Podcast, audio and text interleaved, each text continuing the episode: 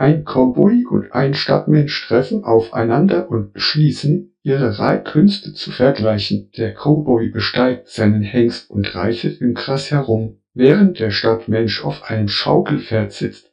Der Cowboy fragt, sieht so aus, als ob Sie nicht reiten können. Wie kommen Sie damit zurecht? Der Stadtmensch antwortet, ich komme gut damit zurecht. Ich bin es gewohnt, mich immer im selben Kreis zu bewegen.